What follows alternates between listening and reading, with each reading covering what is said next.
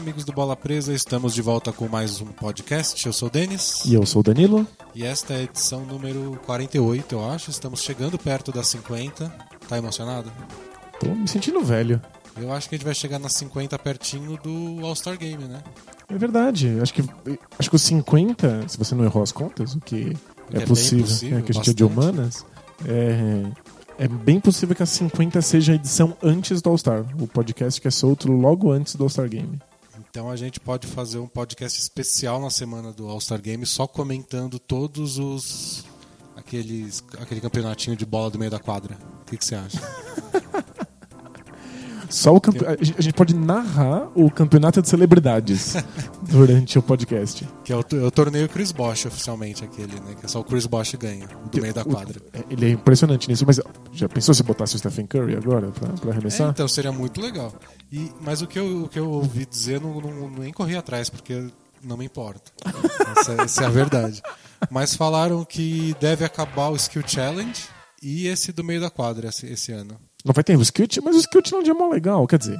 É mó legal, é, É, legalzinho. não, po- podia ser muito melhor, mas é, é, é ok. Podia ser com pivôs, né? Seria muito mais Seria legal. Muito mais legal. Mas com pivôs com mais de 2 e 11. Sim, é obrigatório. Aliás, você 2 e 13, né? Pra dar aqueles. os 7 pés de altura que eles usam por lá. Só seven footers podem jogar. Isso. Mas. Então, eu ouvi dizer, não sei se é pra esse ano, o que, que é, foi, foi bem por cima. Não me importo de verdade. Porque o importante da noite de sábado é bola de três e enterrada. Sem dúvida. As bolas de três pra gente ver alguém pegar fogo e achar muito legal, de enterrada pra gente falar mal. Mas é que se, é que se começa já com as bolas de 3 pontos, Não, você tem que ter um aquecimento. é, né? dura muito. Você nem, nem deu tempo de empolgar, já acabou. Então tem que ter alguma coisa meio, meio inútil assim até lá pra criar expectativa. Então vamos ver o que eles inventam lá.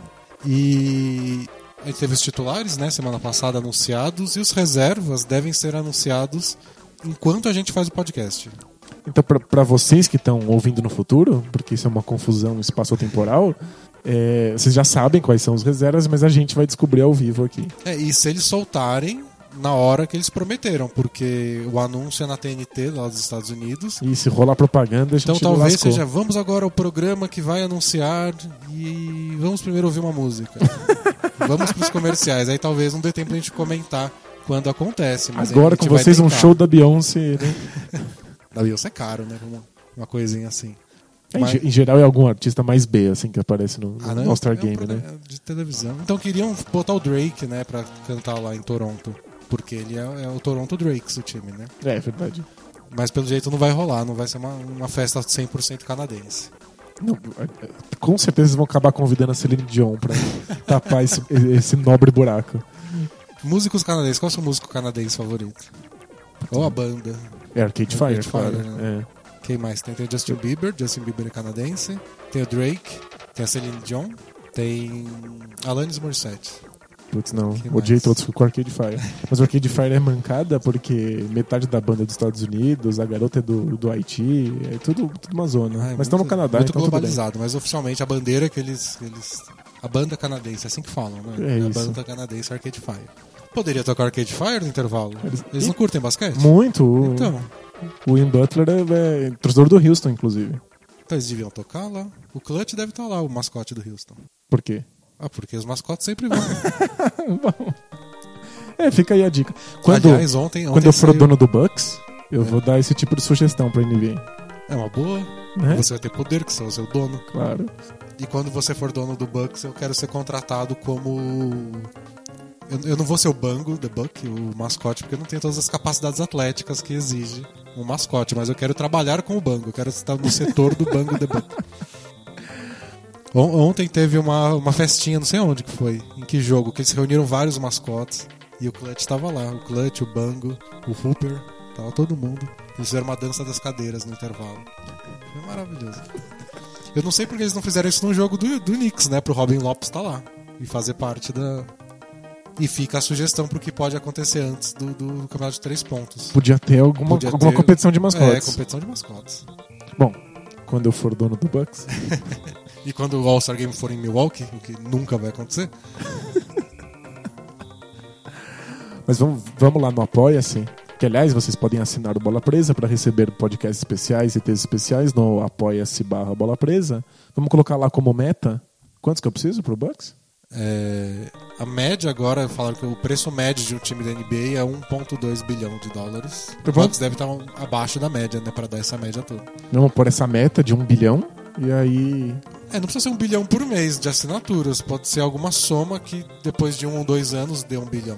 Acho que eu posso esperar Tranquilo. um ou dois anos. Acho que eu É. consigo esperar Que a isso. gente vai fazendo plano, tudo, de negócios. o programa do sócio torcedor, essas coisas.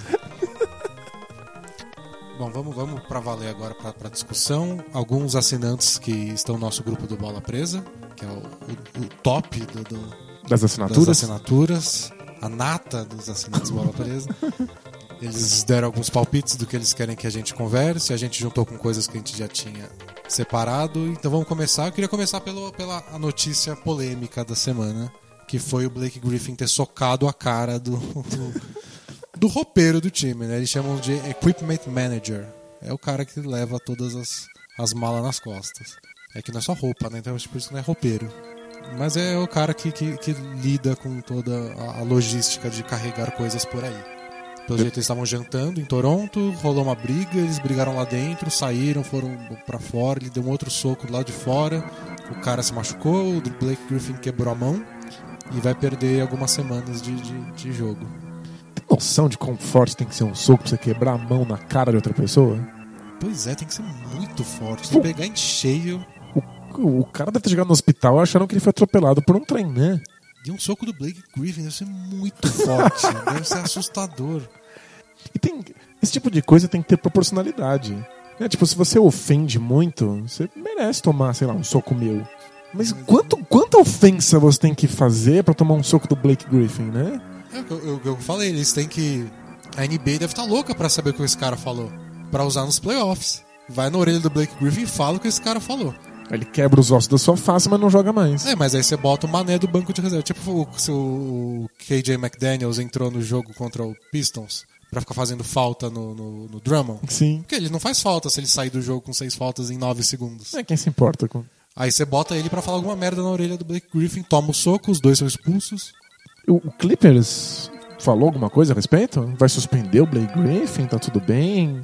É... Aí eles falaram que aquilo não representa o que é a franquia e que eles vão investigar. E a NBA tá investigando também. Chamar, chamando os jogadores do Clippers para dar depoimento. Acho que isso vai. Vão abafar o caso, né? Tipo, vai ficar coisa interna, imagino. É, provavelmente, porque foi. soa como uma coisa bem interna, né? Uma briga lá dentro entre funcionários do time. O time resolve do jeito que achar melhor. No máximo, o Blake Griffin vai tomar suspensão de alguns jogos. né? Que, obviamente, eles vão misturar com, com quanto tempo ele vai É, ficar tipo, fora ele já por tá lesão. machucado, né? Eu não sei como é que vai funcionar isso. Então, mas isso que é curioso também, né? Porque ele já tava para voltar da lesão no quadril. E aí machucou a mão. E a, a previsão inicial foi de seis semanas até para recuperar a mão quebrada. O Doc Rivers falou que deve ser bem menos, mas a gente não sabe.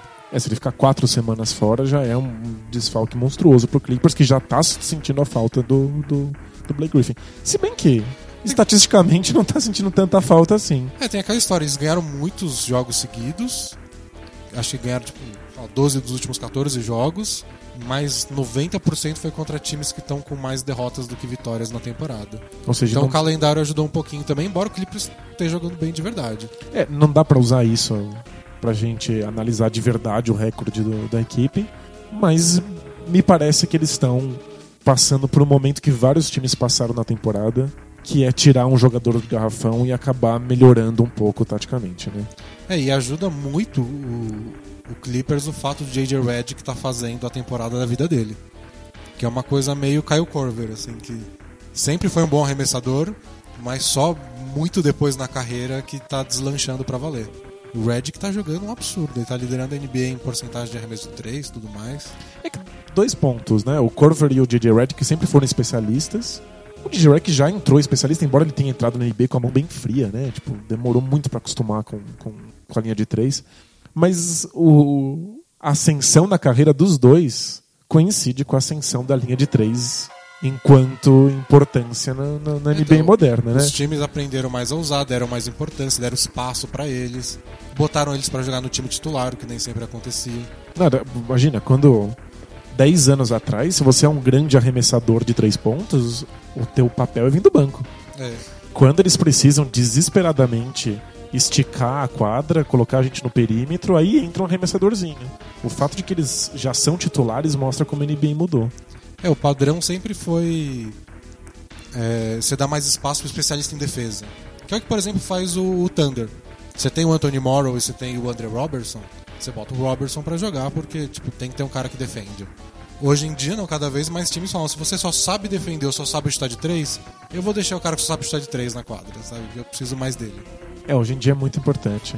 Então, uma coisa é o DJ Red que tá jogando muito, tá tendo o melhor homem da carreira dele, coincidentemente na temporada em que todo mundo quer ser o Warriors. Então, historicamente, há um motivo pra isso. O segundo ponto é que é mais fácil o DJ Red que ter um, um monte de arremessos e um monte de espaço pra arremessar quando o Blake Griffin não tá em quadro. É, a quadra abre mais, tem mais espaço e a bola fica mais na mão do Chris Paul. E o Chris Paul é especialista em achar o J.J. Redick para arremessos, é uma dupla que dá muito certo. Então eu, eu acredito muito desse sucesso, a boa fase do Redick, mais do que a ausência do Blake Griffin, embora mostre algumas possibilidades de jogar sem o Griffin na quadra. Assim, Fa- tem muito a ver com o que a gente falou de que você não precisa sempre deixar o o Chris Paul e o Griffin em quadra juntos. Você pode usar um, depois o outro. O Griffin pode ser importante quando o Chris Paul não tá em quadra, porque o, o Clippers não tem armadura reserva. e o Blake Griffin, bizarramente, ninguém nunca imaginou que isso fosse acontecer, mas ele é excelente armando. E, e uns boatos que surgiram por aí, boatos não, especulações, é, se, o, se o Clippers não deveria cogitar ao menos uma troca do Blake Griffin, porque tem um papinho de que ele não, não é o melhor amigo do Chris Paul, o que é diferente deles Sair na- dele socar e quebrar É, os ossos da cara do Chris Paul é. Não é que eles se odeiam nem nada do tipo, falam que eles, tipo. E, e que o Blake Griffin se deu muito bem ano passado quando o Chris Paul machucou. Foi tipo uma fase espetacular do Griffin. Agora o Chris Paul tá tendo uma fase espetacular sem, sem o, o companheiro dele. É que são dois jogadores que passam muito tempo com a bola na mão, que são jogadores que têm uma excelente visão de quadra, que sabem organizar o jogo. E, no fundo, os dois precisam arremessar muita bola para criar espaço para que eles mesmos possam armar. E quem acaba sofrendo são os outros jogadores da equipe, sobra menos arremesso. Mas com o Blake Griffin fora, alguém tem que fazer esses pontos, alguém tem que arremessar essas bolas. No fundo, parece melhor que o J.J. Redick esteja arremessando essas bolas do perímetro do que o Blake Griffin arremessa aquelas bolas longas de dois pontos que ele faz. Pois é. Mas como o Blake Griffin faz muito além disso, você fica meio assim, tipo, ah, vou abrir mão desse cara que é um dos melhores jogadores da NBA. E tem gente que diz que o Clippers não é bom o bastante hoje pra vencer o Warriors e Spurs, se não valeria a pena aproveitar que eles têm uma moeda de troca dessa. Eu acho exagerado. Ninguém tem chance de, de vencer o Warriors Spurs, então todo mundo vai implodir. Pois é, A NBA vai virar os Sixers, assim. eu, eu acho muito precipitado você ter um trio Griffin, Jordan, Paul e, e querer trocar. A não ser que essa briga extrapole de, por, por alguma coisa interna que a gente não saiba. Eu não quero soar a Madre Teresa de Calcutá, mas não é esquisito você ter no seu, no seu elenco, assim, no- no- nos bastidores, no vestiário, um cara que perdeu a cabeça numa discussão e simplesmente quebrou a mão, dando uma porrada no roupeiro. Tipo, é esquisito, parece que a qualquer momento o cara pode explodir. Então, eu tava vendo uma declaração do Charles Barkley, que não é não dá sempre as declarações mais sensatas do mundo, mas é um cara que jogou muito tempo na NBA. E ele falou: ó, Eu já vi jogadores brigarem, já vi funcionário brigar, já vi jogador tentar dar soco no técnico, e a gente supera tudo depois. Então é. Então, tipo, vai ver que essa é a mentalidade de jogador. Ou era nos anos 80 e 90 e não é mais hoje. É, não sei também. Ou varia de time pra time. Talvez o Spurs não aceitasse uma coisa dessa. Lembra quando eles dispensaram o Stephen Jackson? A gente nem sabia que tinha um problema direito. É verdade. E jogava pra caralho no, no Spurs, né? É, tipo, então. E, então, pode ser que isso renda um problema, pode ser que, que eles encarem que, tipo, ah, brigou, beleza, foi mal, continua aí, bola pra frente. É, talvez me incomode, o receio seja meu, e eles tão, tão- estejam um pouco se lascando pra isso, né? É, então eu acho que isso a gente vai descobrir se der merda no futuro. Mas não é um bom sinal, sabe? É, não- já é o Clippers, a gente sabe que eles são amaldiçoados por natureza, que eles foram fundados em cima de um cemitério indígena. mas é- é- me parece que o Clippers está num limbo muito perigoso. Eles têm jogadores bons demais pra ter coragem de trocar alguém. E eles têm jogadores que acabam ocupando os mesmos espaços na quadra. E não parece que eles vão ser bons o suficiente. Eu, eu sempre tenho a teoria do, do, do Dallas, que é mantenha, se mantenha na briga que uma hora vai dar certo. Sabe? Não fica implodindo por qualquer coisa. Ah, sem O dúvida. Spurs também fez isso. Quantas vezes a gente não achou que o Spurs, tipo, não dá mais? É, acabou, tá muito velho. É- É. E eles falaram, tipo, ó, tá- a gente pode até tá velho, eles admitiram isso. E eles foram tentar buscar gente nova pra compensar as coisas que os velhos não conseguiam fazer. Mas não implodiram o time e foram pra reconstrução. Então eu acho que, que o Clippers. Acho que é mais inteligente você tentar criar maneiras de todo mundo render o máximo possível junto do que ficar trocando, que nem adoram especular. Mas é que as pessoas têm tesão por troca também. É, troca legal. Mas não vai doer ouvir propostas de troca pelo Blake Griffin. Sabe? É... É que se você tentar fazer essa troca agora, os outros times vão interpretar assim. Deu merda por causa da briga, eles estão desesperados, eu não vou oferecer muita coisa, porque daqui a pouco eu vou conseguir de graça. Fato. Ou então a lesão é séria, ou qualquer coisa assim. É, é furada mesmo. Mas isso leva a um assunto que perguntaram lá no nosso grupo do Facebook, que sugeriram pra gente falar, que é qual a motivação dos outros times que não são Warriors e Spurs? E tem a ver com essa discussão do Clippers e acaba tendo a ver com vários times que estão aí na NBA que não são tipo os Sixers e o Lakers, que obviamente não tem ambição nenhuma. É que são times fortes que se prepararam pra estar no topo e que simplesmente não são bons o suficiente. Pois é, o quanto isso muda a NBA. E eu, eu tava vendo. Fizeram a piadinha, né, quando foi mandado embora o David Blatt, que é a maldição do Warriors, a maldição do Curry, que foi que eles ganharam do Pelicans na primeira rodada dos playoffs e o Monty Williams foi mandado embora. E o Kevin McHale, que eles derrotaram na final do Oeste, foi mandado embora. O David Blatt da final foi embora. E só sobrou o Dave Erger no, no, clip, no Grizzlies, que também ficou na corda bamba no meio da temporada, aí no começo. Então, ele tem todas as chances de cair. Então, e é uma coincidência só, não foi por causa da derrota pro Warriors, a não ser no caso do David Blatt. Mas faz pensar, né, do tipo, o que, que, o Warriors tá enfiando na cabeça das pessoas? É verdade. Será, será que tem time pensando, puta, eu não vou conseguir ganhar, então eu preciso mudar tudo? Ou tipo, eu vou me programar com jogadores jovens pra estourar daqui dois, três anos, porque ir pros playoffs agora não vale a pena? Será que eles estão entrando na cabeça dos outros times nesse nível? Então, eu acho que ainda é cedo.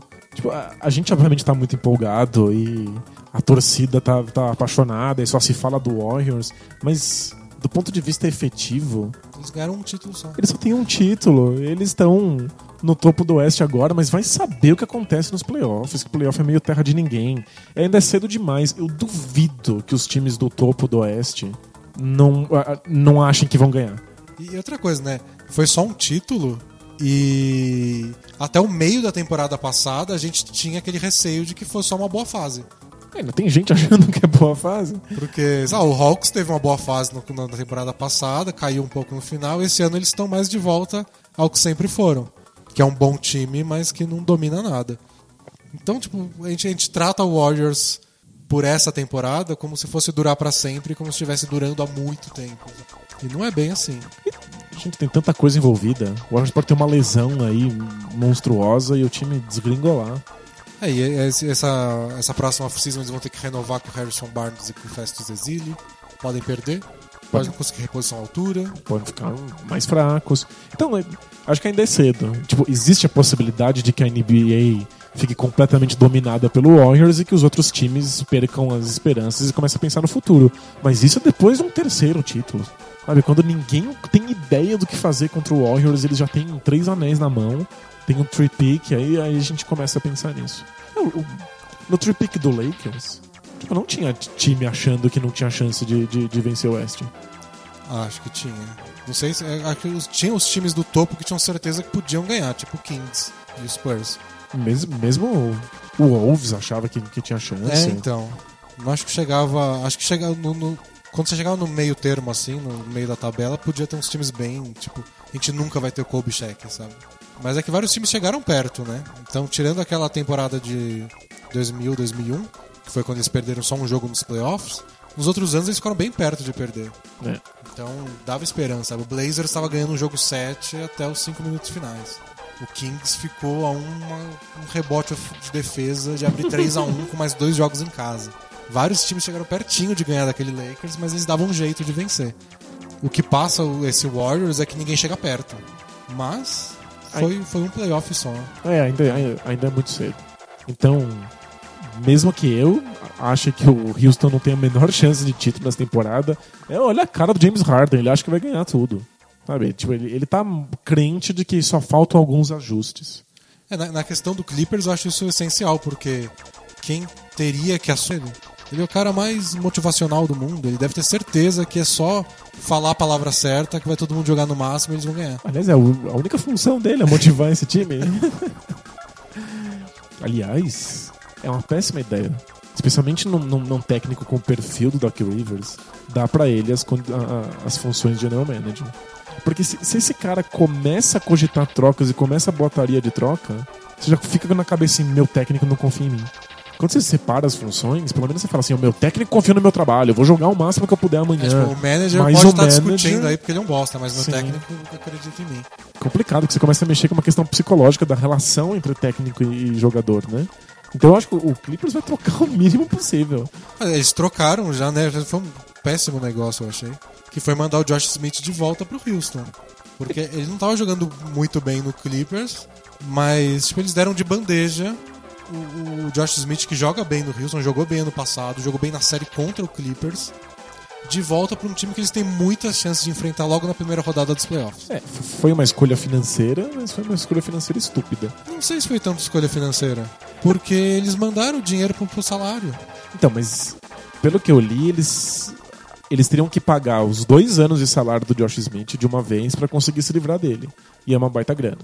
E aí ao invés de ter pagado os dois anos, eles fizeram um acordo com o Houston que eles pagariam até o final dessa, desse, desse ano. o próximo é do Houston. O próximo o Houston banca. E aí o Houston mandou uma score de draft desimportante que nunca vai eles, acontecer. Eles trocaram jogadores, é. direitos sobre jogadores internacionais que nunca vão pisar na NBA. Mas foi só isso, ó, vocês pagam o próximo ano desse cara aí e aí a gente não precisa pagar, em troca vocês podem ter esse cara para enfrentar a gente nos playoffs. É. Então é, é, tipo, é dinheiro e tomara que morda a bunda do Clippers. Nossa, eu acho que isso, sabe, foi uma troca que eu achei tão escrota que eu, eu torço muito pra eles se pegarem na primeira rodada dos playoffs de Josh Smith jogar que nem jogou no ano passado. Tipo, aprende a fazer negócio, manda pro leste, manda pra qualquer lugar, mas vai mandar pro, pro rival direto. Essa, quer ver uma troca mal feita? É olhar essas trocas que estão pensando em, em, dinheiro e economia. É, né? é sempre feito com o pior motivo e sempre dá ruim. É que a gente acabou essa história acabou indo para um, um filtro bola presa só para assinantes, mas o Wolves tem aquele draft que, que ficou famoso por ser o draft que destruiu a, a equipe, o futuro da equipe. É uma das razões porque o Wolves fede hoje em dia que é o fato de que eles começaram a trocar todas as escolhas de draft que eles tinham e que iam conseguindo na noite do draft por dinheiro, porque eles precisavam de 4 milhões de dólares para poder demitir o técnico. É, eles queriam demitir o Kurt Rambis e precisavam, só que tinha uma multa enorme e eles não queriam gastar dinheiro tipo, da franquia. Então eles acumularam esse dinheiro via venda, venda de escolha de draft e aí pagaram pro técnico sair, as escolhas de draft deram tudo certo para os outros times. É, passaram na mão do, do Wolves naquela noite uns 8, 10 jogadores que todos deram certo. Todos viraram, né? Todos viraram. A, a, maior parte deles é titular hoje na NBA e eles simplesmente se livraram disso para ganhar dinheiro. Então, tipo, furadíssima. O Clippers vai, vai se arrepender disso se der sorte. Se o meu Houston der sorte, o Clippers se arrepende. Aliás, é uma coisa muito, que atrai muito jogador, técnico, manager, que é um, um dono da equipe que fala, tipo, eu estou disposto a gastar dinheiro. Porque é nessas horas, sabe? Não é que o cara vai. O salary cap tá aí pra não, ninguém querer comprar vitórias à toa. Mas esse gastar dinheiro é isso. Tipo, esse ano precisa pagar multa para ter, um, pra ter um jogador a mais que vai dar chance de título, eu pago. Precisa pagar o buyout de um jogador porque ele tá atrapalhando e ou precisa abrir espaço para outro, tudo bem, vamos pagar. É, o Mark Cuban tem dinheiro sobrando mas ele certamente pagaria dinheiro a mais além do salário de Josh Smith só pro Josh Smith não ir para na mão do Houston. Pois é, eu também acho. É, você viu o, Josh, o Mark Cuban tava no jogo contra o Warriors e ele tava na quadra e a segurança foi lá perguntar quem ele era, se tinha crachá pra estar tá lá. Aí ele foi lá e comprou um crachá. É. Mas ele levou numa boa. Mas é que muito concorrido, né, Warriors hoje em dia, então. É. Todo mundo quer assistir, não dá pra dar mole aí pra qualquer um. Aí, ainda falando daquela, da parte de motivação, o Mavis nunca acha que não vai conseguir. É, o Mavis se recusa. Até o, o, o Mark Cuban falou que se eles não conseguissem o DeAndre Jordan, eles iam pro tanking. Mas não foram. É, nem a pau. Eles sempre acham que vão dar um jeito. Que contrataram o Javale McGee. Que é do tipo, todo mundo sabe que é a maior furada da NBA, mas ah, o Mark Cuban tem dinheiro, contrata e vê o que acontece. Até o pivô da Tunísia, que eles estão usando agora de titular, ele tem 29 anos já. Não é que ah, vamos pegar esse, esse pirralhinho aí E ver o que dá. vamos ver se vira. Não, vamos pegar um veterano porque vai que ele ajuda essa temporada. É isso, vocês estão pensando em vencer agora. É, tipo, né? talvez o cara não tenha um futuro na NBA. Talvez ele tenha uma carreira de dois, três anos aí sendo um bom reserva. Ou nem isso. Mas vamos tentar. É, os últimos anos do Novitz que eles querem, ele vai tentar vencer título. É, é. isso. E fica lá no topo, fica lá no topo um- uma temporada que tudo encaixa, de repente vence. É, foi um cara que mandou até pergunta essa semana no Both Things Play Hard. Que foi como é que o Dallas ganhou aquele título, sabe? O Jason Kidd marcando o LeBron James, o Stojakovic começa a acertar cesta. É bizarro mesmo. E sabe, o Caron Butler tinha se machucado, ele é o segundo cestinha do time, se machucou no meio da temporada, não jogou os playoffs e não fez falta nenhuma. Mas deu certo, porque eles estavam lá sempre batendo na, na- na trave. Um ano encaixou tudo. É isso, é, é um esquema tático competitivo por, por conta de um técnico que sempre faz, fará. Ele faria qualquer time ser competitivo, não tem jeito. Dinheiro sendo gasto para contratar um monte de reserva, fundo de banco para gerar produção. Nunca tem promessa. É sempre cara para produzir agora. Uma hora encaixa. Naquele caso, o que encaixou foi Tyson Chandler. Não, o Tyson Chandler entrou, encaixou, a defesa funcionou, pronto. Eles até arriscaram. Do ano passado foi a vez que deu errado. Que eles arriscaram pelo Rondo e, e não deu certo. Perderam vários, bom- vários bons jogadores no caminho. O Jay Crowder tá jogando muito no Celtics. Pois é. Podia ser deles, mas é o jeito Mark Cuban. Vamos. É, o é- é Rondo- agora, é sempre O agora. Rondo é nossa chance nessa temporada. Vamos pegar, vamos ver no que dá. Não deu. Bola pra frente. Vamos pro Deron Williams agora. E... O, o Mavis não ia, não ia ganhar a temporada passada. Era óbvio. Mas eles não sabiam disso. eles nunca sabem. Então, não- me parece que a NBA tá desmotivada. E mesmo a gente que tá analisando taticamente o Warriors e impressionado e fica aqui listando maneiras de como é que a gente pode co- como é que os times podem tentar fragilizar o Warriors e maneiras novas de defender o pick and roll, mesmo a gente tá sempre na expectativa de que no próximo jogo alguém descubra alguma coisa. Sabe, parece que a qualquer momento esse castelo de cartas pode, pode ruir. É difícil porque. Porque o Warriors se adapta a tudo muito rápido. Qualquer coisa nova que você joga pra eles, parece que duas posses de bola depois eles já sabem como responder. Mas uma, uma hora pode não acontecer isso. Então, eu também não acredito que, que, que os times estejam tão amedrontados pelo Warriors, mas acho que alguns podem ficar e alguns podem tirar proveito de, da, da situação.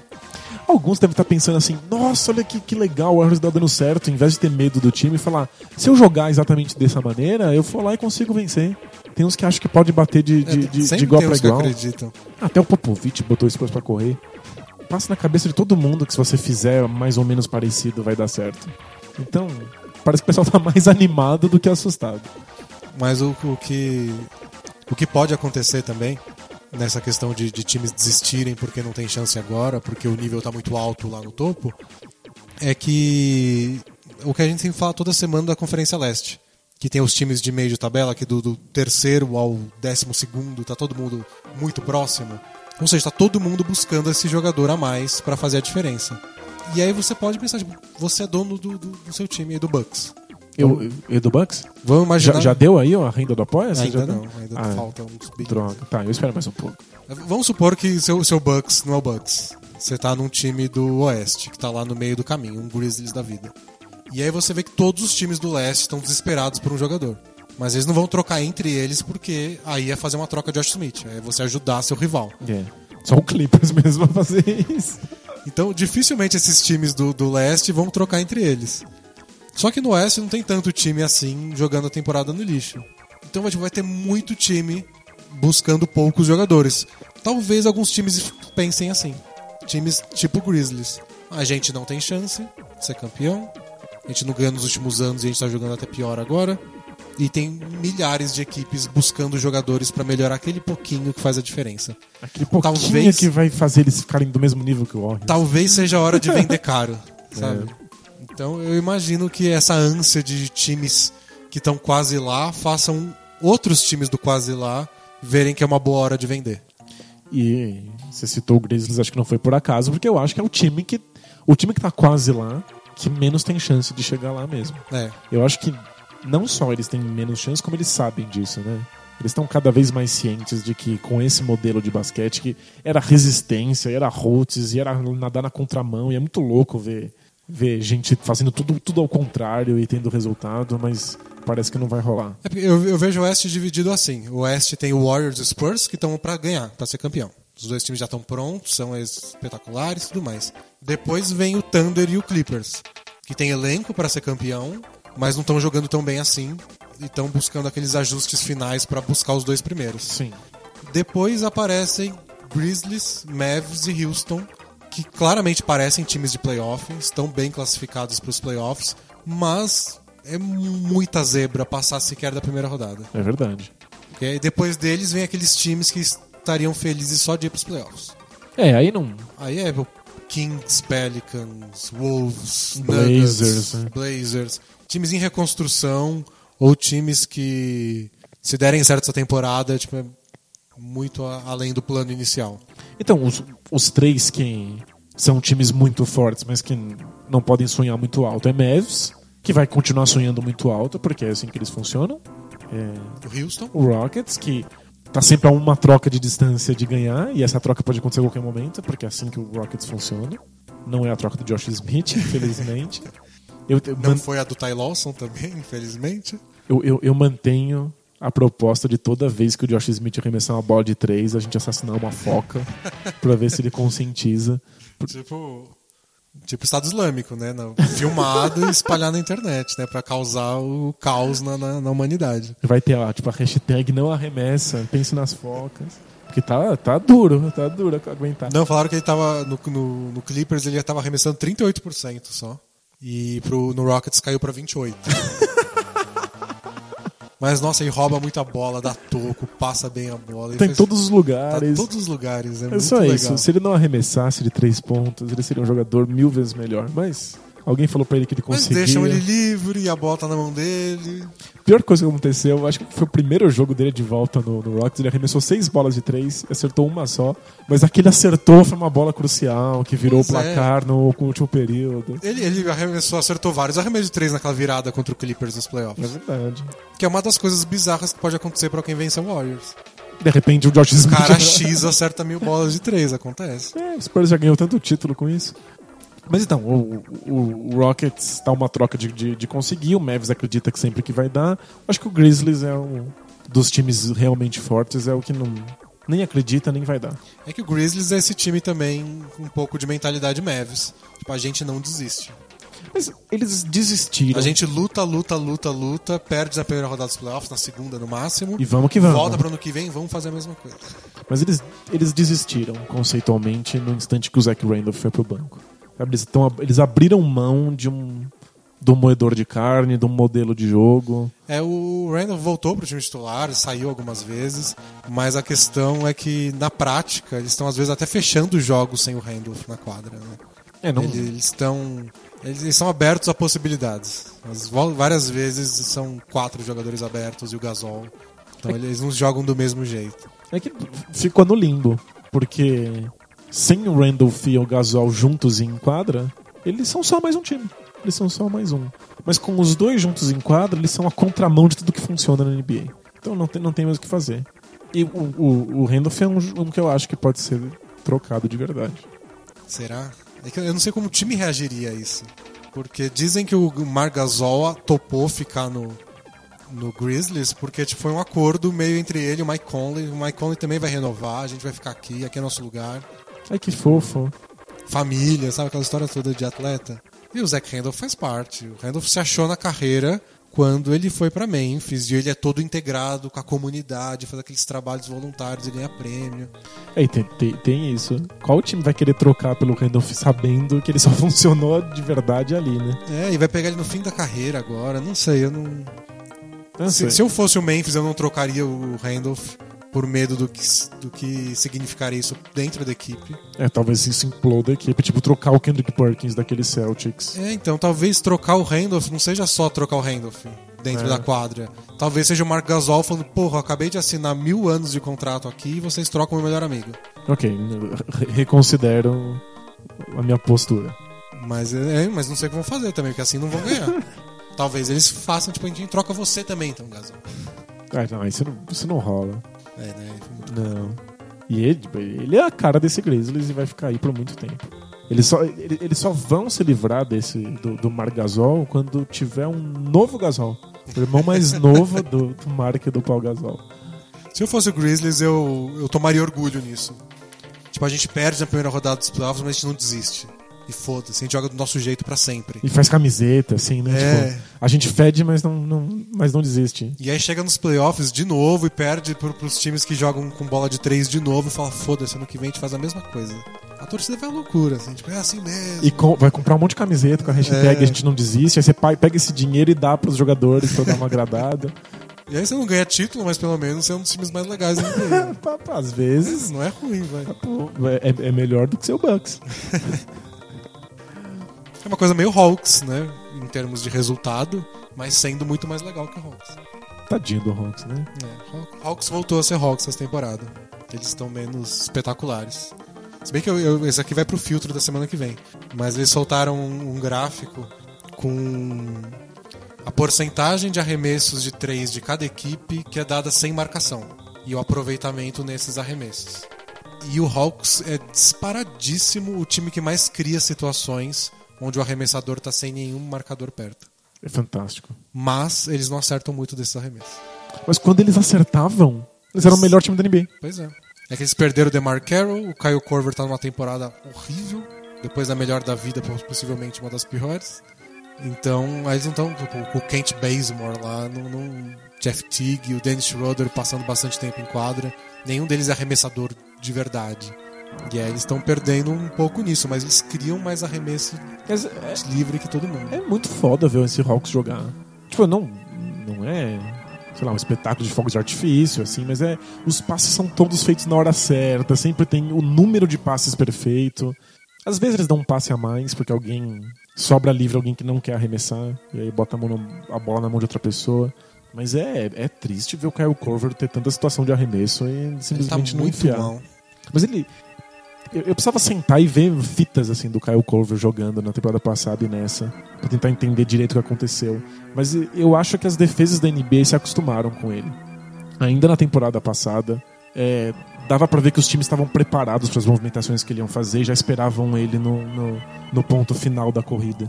E ele começou a ter mais contestação para arremessos que pra ele eram simples e ele foi perdendo o ritmo. Ele é o tipo de, de jogador que sem ritmo, adeus.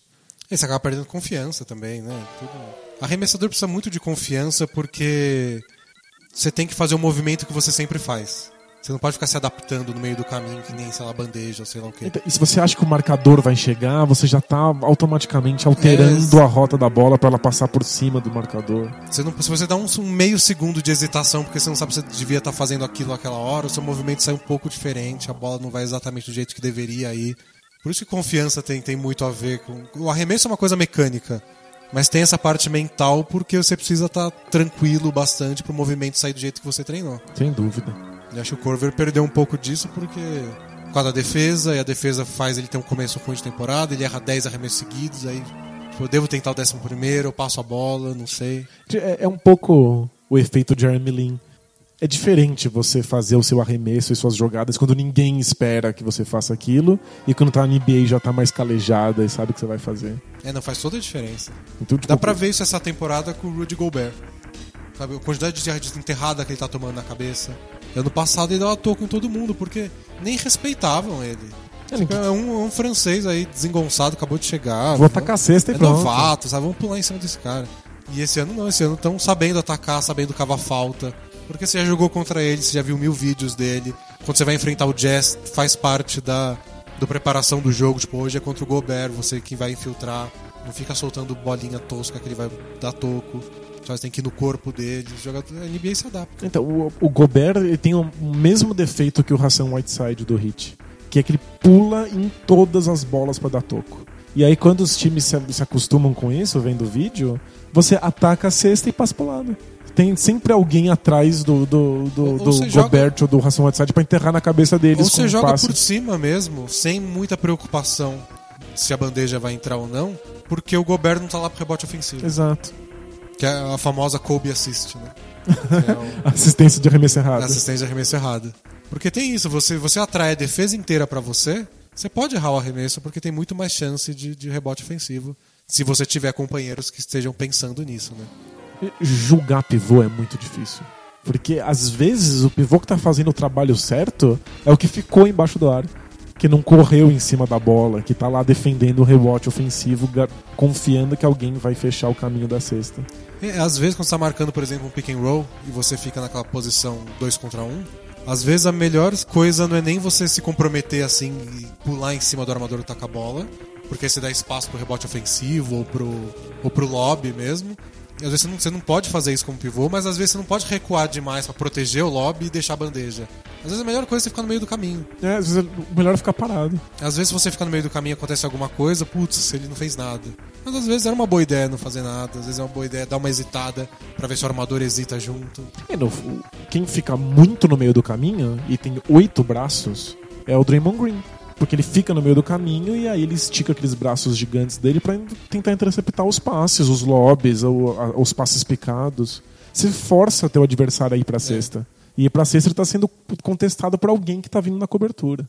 Então, a NBA se adapta se você faz sempre a mesma coisa. O Corver tá sofrendo, o Whiteside tá sofrendo, o Gobert sofre. E por isso que é impressionante como quando acontece de jogadores terem carreiras espetaculares por 10 anos seguidos. Sim. Que é uma das coisas que quem não considera o Curry no, no- no topo do topo dos melhores da história e tudo mais, fala um pouco disso. É, ele tá fazendo o que ele faz há pouco tempo. Será que dura muito mais? É, vamos ver como é que as defesas vão reagir. É que as tipo- defesas não sabem o que fazer, né? É, tipo, ano passado ele acabou com a NBA, esse ano a NBA deveria estar mais preparada, ele tá destruindo ainda mais. É porque ele, ele ampliou o arsenal. É, então, É que esse, esse é o desafio desses, das superestrelas, sabe? O Gobert e o Whiteside não estão conseguindo se adaptar. você postou recentemente qual é o aproveitamento que o Stephen Curry tem, a, tipo, dois, três passos da linha de três pontos na Ele tá temporada? com 44%. A NBA tem 23%. O aproveitamento da NBA em geral, da, da liga inteira, da linha dos três, é de 35%. E aí se você dá uns dois passos pra trás, cai pra 23. O do Curry cresce pra 44. Então, ele, você, ele colocou isso no jogo dele de maneira constante, ele sempre arremessou, mas agora ele arremessa muito. E pronto, a NBA já não tá mais pronta pra isso. O Já não pessoal- sabe mais o que fazer. zoa, tá zoando na internet que a linha de 3 pro Curry é só tipo uma sugestão, assim. pode ser daqui, mas po- pode, pode ser mais pra trás. Tipo, é só, só uma dica, sabe? Não tem aquela aquela sugestão meio passo repasso ou Olimpíadas do Faustão, que é fazer o arremesso do, do meio da quadra ou pra trás do, do meio da quadra valer cinco pontos? É, então. Você imagina o placar Aí que o Curry, que nossa, que o Curry ia fazer no eles- Warriors? O Warriors perdendo por, por. Eles nunca perdem por 10, mas o Warriors perdendo por 10, ele para lá, chuta e aí? Você vai ter que marcar no meio da quadra e aí ele passa correndo por você e faz uma bandeja. Essa foi uma coisa que aconteceu nesse jogo contra o Spurs, né? Ele conseguiu contornar todo mundo. É, Ele o, passou por todos os defensores que botaram nele, ele conseguiu driblar e entrar no garrafão. e, o que é uma coisa linda, e qualquer outro jogador seria criticado por isso. Mas os outros jogadores não têm o domínio de bola que o Curry tem. Toda vez que ele recebeu marcação dupla, ao invés de passar, ele continua batendo bola. Ele vai batendo bola até conseguir um espaço. Esse- esse- eu achei que esse jogo dele contra o, o Spurs, tirando algumas jogadas que são Curry marca registrada, achei muito Nash. Porque ele infiltrou bastante e muito, Manteve o domínio, né? muitas vezes ele infiltrou, tipo, não querendo pra, ir pra bandeja. Tipo, eu só quero que a defesa faça alguma coisa. E aí eu respondo. Talvez seja responda com uma bandeja. Talvez com um passe de esquerda, com a mão esquerda pro outro lado da quadra. Ele abriu mão de bandeja pra botar a bola na zona morta. É, então. Tipo, em outros jogos ele teria atacado a cesta e cavado uma falta, mas ele tava só fazendo as respostas certas pra, Quando, pra quando o defesa do Spurs Spurs. tentou montar em cima dele, botou o Kawhi Leonard lá pra tipo, grudar no- no- na pele do Curry, ele passou pelos caras, driblou e foi pra cesta. É outro nível. Então, a NBA vai se adequar, a vida do, do Curry tende a ficar mais difícil. Mas nesse momento eu não espero que. que- É, nesse momento, toda vez que tentaram deixar mais difícil, ele melhorou ainda mais. Então, O que é bom, ele tá, sendo, ele tá sendo forçado a adicionar mais coisas pro jogo dele. É que eventualmente ele tem que parar, não é possível. não é Ele não pode evoluir pra sempre, né? Tipo, ele não é um Digimon, né? uma hora ele não tem mais o que fazer. E aí ele vai começar a sofrer com tipos de defesa específicos. É, e aí é legal acompanhar o quanto tempo vai durar isso, como ele vai se adaptar. Essa é a parte divertida de assistir uma super estrela do basquete por tantos anos. E foi assim quando o Shaquille O'Neal dominava a NBA. Né? Tipo, aí- To- todos os jogadores já passaram isso. Era o Jordan que não, não tinha arremesso, era o LeBron que não batia com a mão esquerda quando ele chegou com 19 anos na NBA. Nossa, lembra? Ele, se- ele sempre cortava pra direita porque ele não conseguia bater bola do outro lado. Hoje ele prefere ir pro lado esquerdo. É, treinou demais, né? Pois é. E foi o Kobe que também não tinha muito arremesso nem de meia distância, nem de, de três, que desenvolveu o, o jogar de costas pra cesta, que foi o que o Jordan fez mais velho também.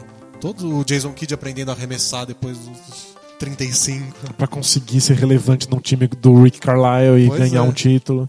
Então todo mundo tem que se adaptar e, e é uma das coisas que deixa essa fase de contratações, de trocas imprevisível. Tipo, a gente fala, ah, mas esse cara deu muito certo, sabe? esse cara deu muito errado, essa troca foi burra.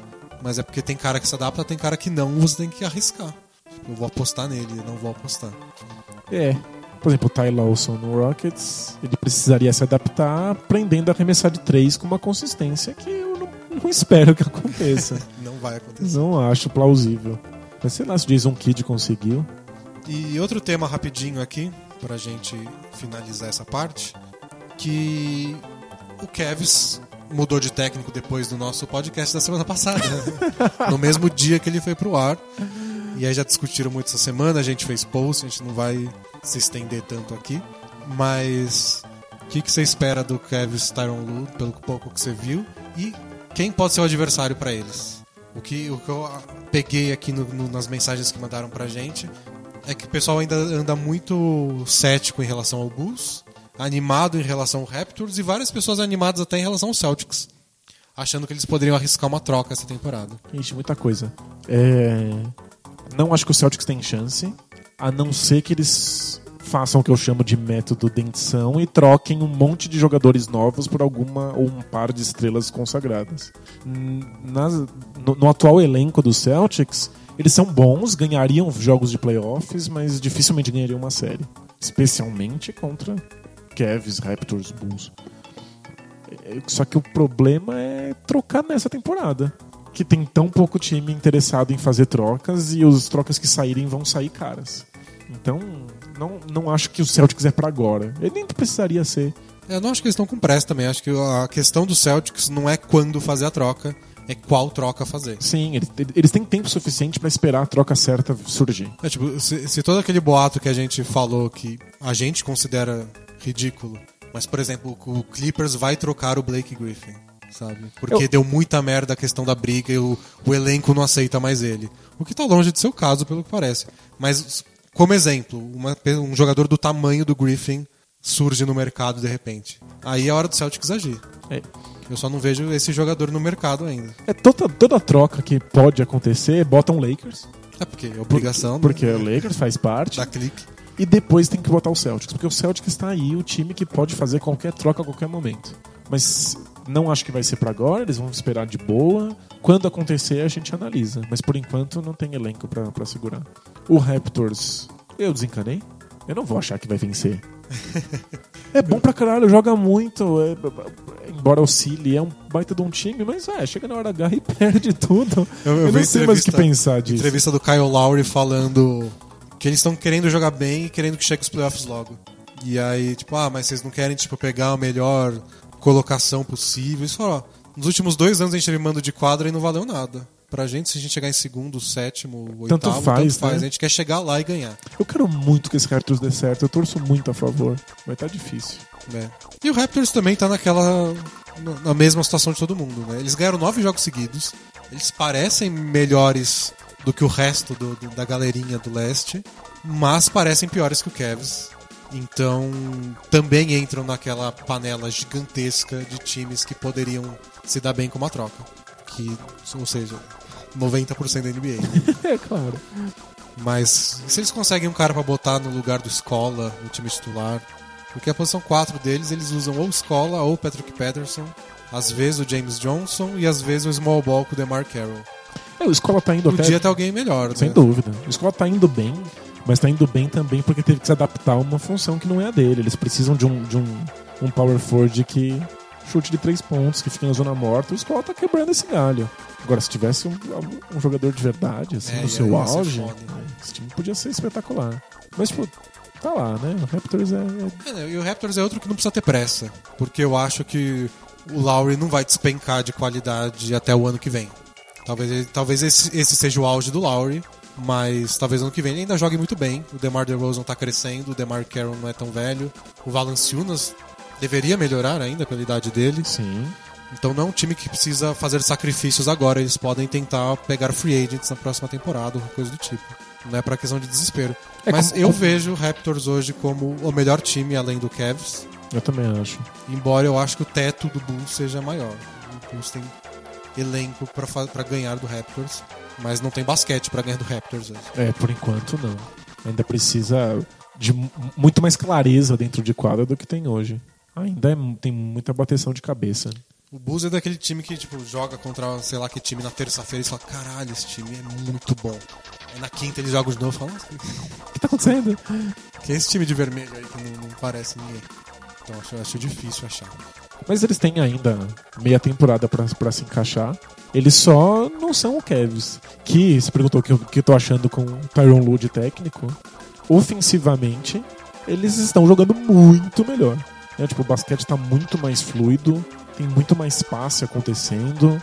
Estão jogando num ritmo mais acelerado, que o LeBron falou que é uma boa pro time, que ele vê isso dando certo a longo prazo. O único problema é que eles estão muito cansados. né? Tipo, o Kevin está muito fora de forma pra conseguir segurar essa correria. É, aliás, deu uma polêmica isso, mas eu entendi é, o que aconteceu. Perguntaram pro, do, pro, pro Tyron Lu sobre isso de, de correr mais.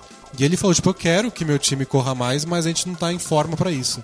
E aí acharam que foi uma crítica ao David Blatt e tudo. Mas a questão não foi que ele falou que o time, tipo, tá gordo. Foi, tipo, o time não tá em forma para esse estilo de jogo. É, não tava acostumado com isso, tava treinando pra outra coisa. É, né? tipo, é, é outra questão de. Não, não é o cara que ele cansa muito rápido, é o, é o cara que não tá pronto pra correr 48 minutos. E eu falo que no primeiro jogo que eles tentaram fazer isso, fodeu a rotação inteira que o Tyron Lu tinha pensado. Porque o LeBron pediu pra sair no primeiro quarto. Tipo, tô cansado, quero sair. E o Kevin Love falou, quero sair também, que não, tô, tô, Não tá tô exausto. Mas eu- vi já o LeBron pedir pra sair por estar cansado em outros jogos com o David Blatt. Enquanto o David Blatt ele tomou técnica, né? Falta técnica, porque ele saiu do jogo. Sim. Sem, sem a bola parar, sem, sem nada. Ele só Foda-se essa merda, vou sentar. É. parou e sentou no banco. Então. Mas, Porque não, eu não acho que ele esqueceu, né? Ele tava dando uma bronca Não, no David é- Blatt por não ter sentado ele. Que é o que ele fez o tempo inteiro, né?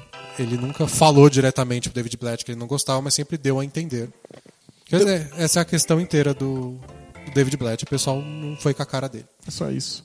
Mas o, o LeBron não parecia tá, tá conseguindo correr nem antes, quando o ritmo era mais lento.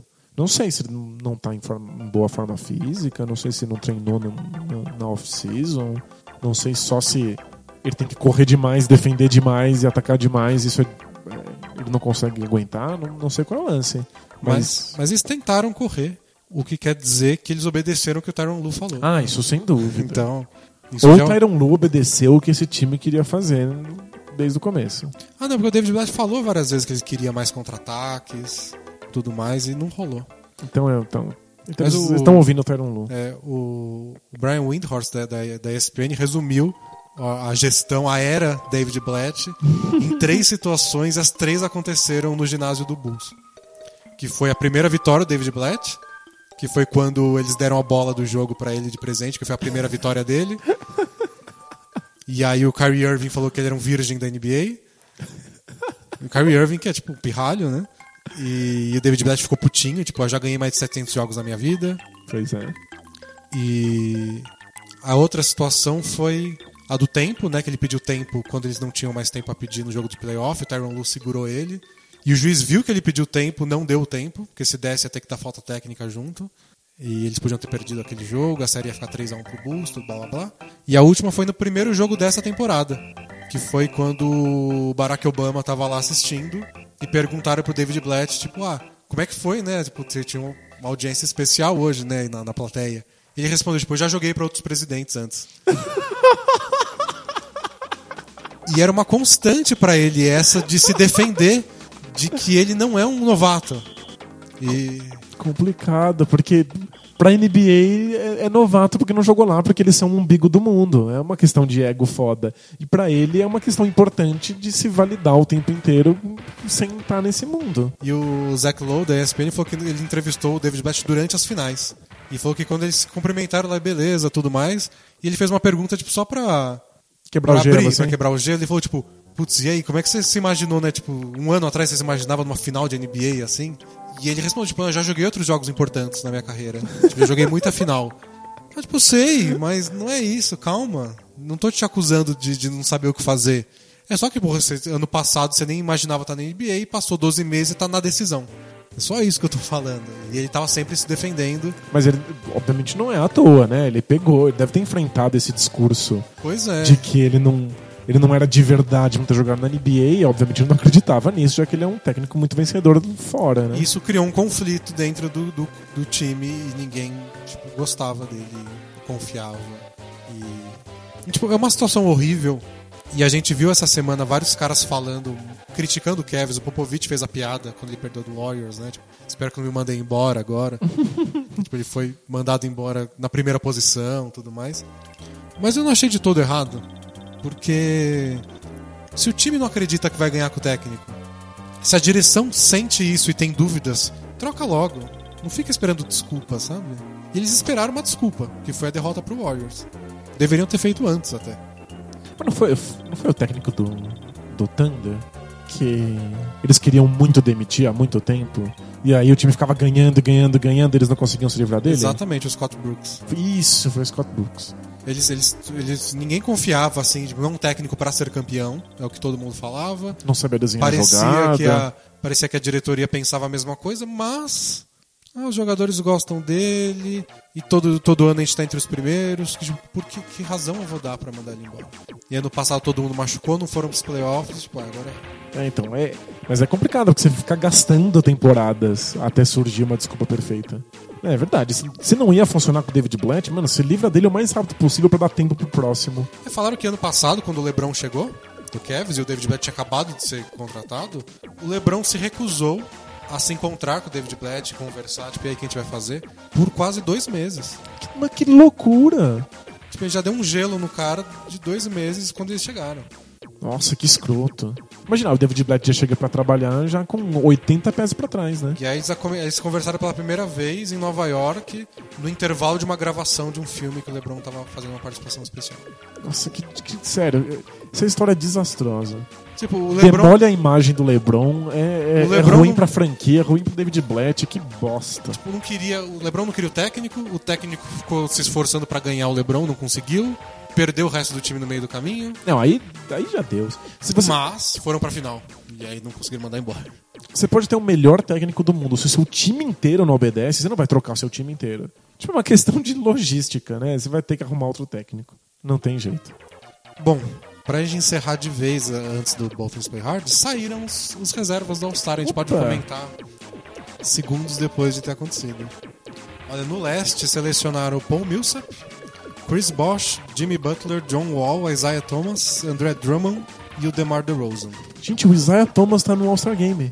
Há poucos anos ele tinha sido a escolha 60 do draft. Há um ano ele era o terceiro armador do, do Suns e agora ele é um All-Star. Mas o mais estranho é que é merecido. É merecido. É, seria merecido só pelo último mês que ele teve, que foi, tipo, espetacular, assim, de outro planeta. O John Wall tá jogando bem também, o Paul Millsap Ele ele é tá a meio co- escondido lá no Hawks, porque o Hawks não tá brilhando igual no passado, mas, Mas é acho a que ele é o co- melhor do time. E esse a cota Hawks, né? Tem que ter alguém. Você não vai de botar quatro jogadores do Hawks no All-Star Game pra, pra não botar nenhum no seguinte, né? O time não implodiu, né? Não caiu o avião. Bom, Jimmy Butler, Drummond, DeRozan, todo mundo sabia, né? Sim. Acho que o John Wall também. É, o John Wall também. O que eu fiquei surpreso de verdade, Chris Bosh. Não tá jogando mal, mas não sei se era o que eu tava esperando. Eu também achei que, que não ia rolar. Inconstante, né? Mas bom. Eu fico feliz. Pelo, pe- pelo Bosch e pelo Hit. E no Oeste escolheram Draymond Green, Que era, era- essa era óbvio, né? cantada. Anthony Davis, o Monocelha, Chris Paul, DeMarcus Cousins, Clay Thompson, James Harden e o Lamarcus Aldridge.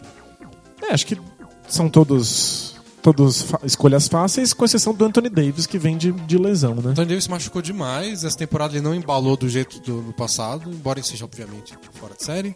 Embora ele seja, obviamente, um dos melhores jogadores da NBA, seria meio triste não ter ele no All-Star Game, inclusive. E o Cousins tinha um pouquinho de dúvida há algumas semanas que o Kings não era time de playoff, mas agora eles estão em oitavo. O Cousins fez jogos de 50 pontos em sequência. Não, seria um crime. Não dava pra deixar ele fora, né? Clay Thompson fez. O primeiro mês de temporada do Clay Thompson foi um pouquinho abaixo do resto do Warriors, mas ele tá destruindo com tudo.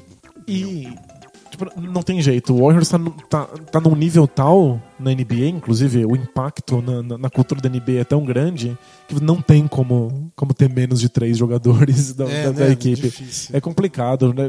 Leva-se na NBA as pessoas que votam nos reservas, leva-se muito em consideração o. o- Leva-se muito em consideração o, o ranking do, do time, né?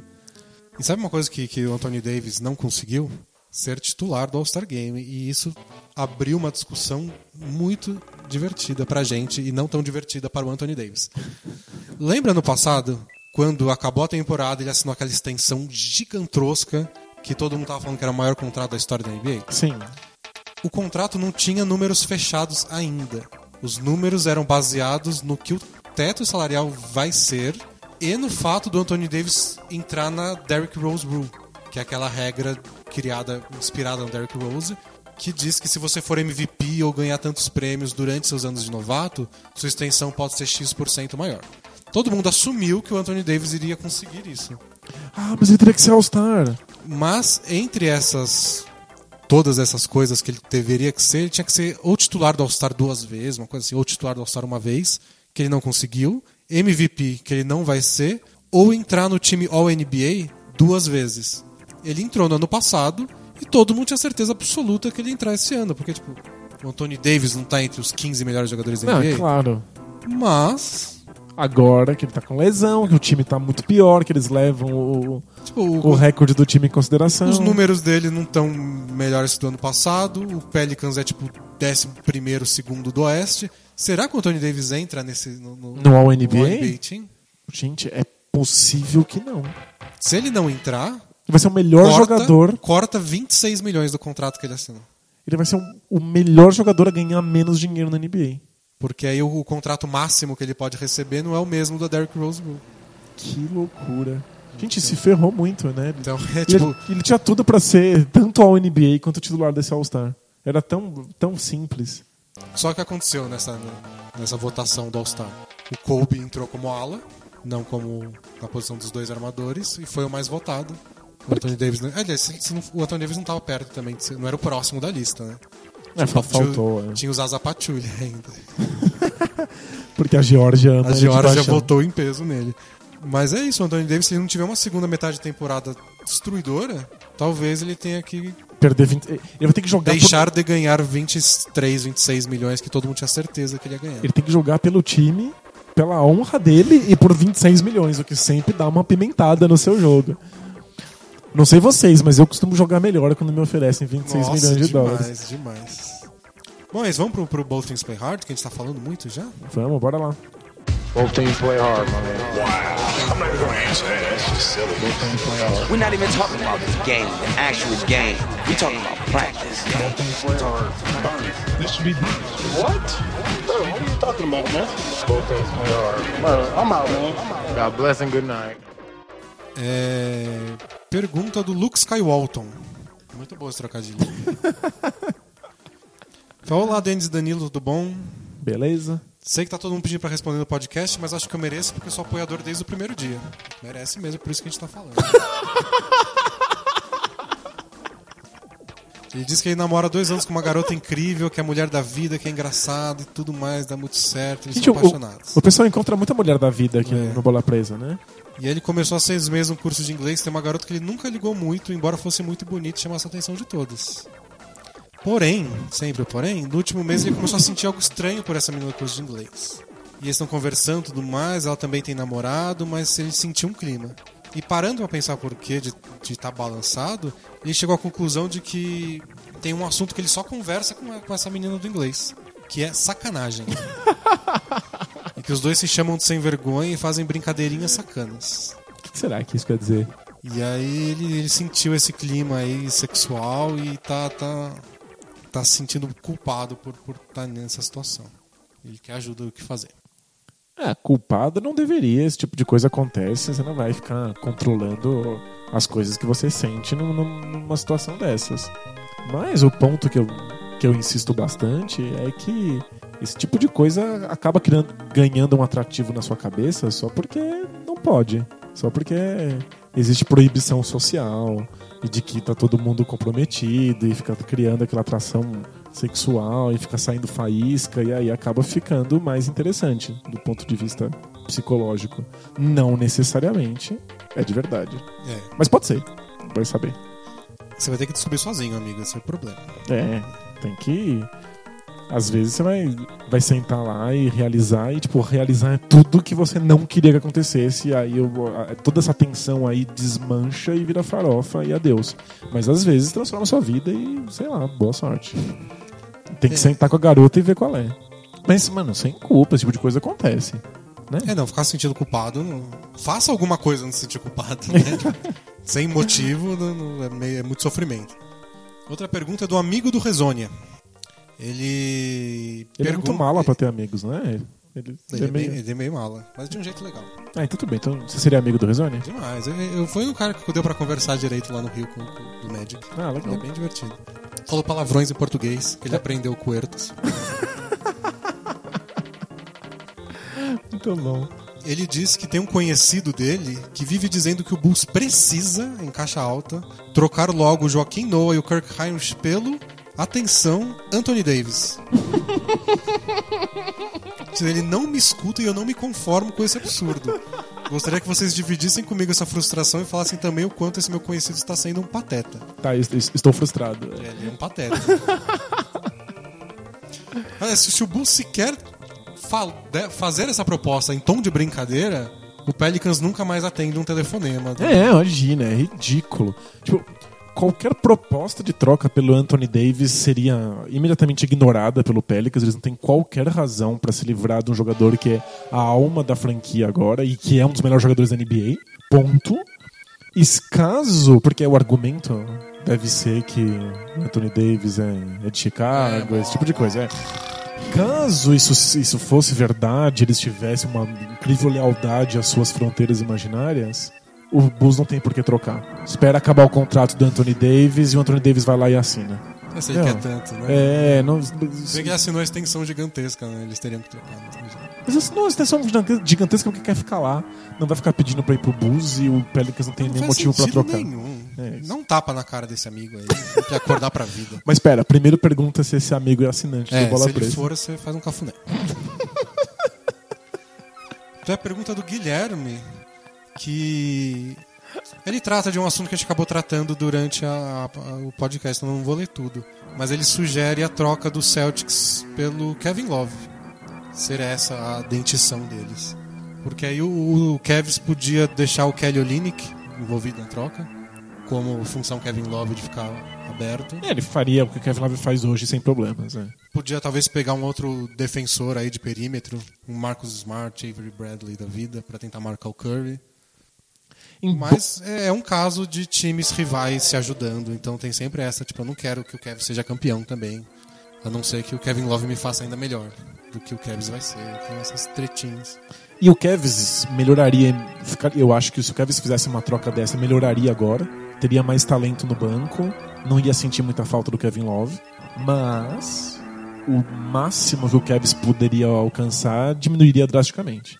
Porque o topo do, do Kevs hoje com o Kevin Love é gigantesco. Eles encaixam o Kevin Love no time, eles deslancham de um jeito absurdo. É, e aí eles têm chances reais de título. Eles têm uma estatística meio absurda aí dos últimos, sei lá, 40 jogos que Love, Irving e o LeBron jogaram, os três Uhum. quadras saudáveis, perderam tipo meia dúzia.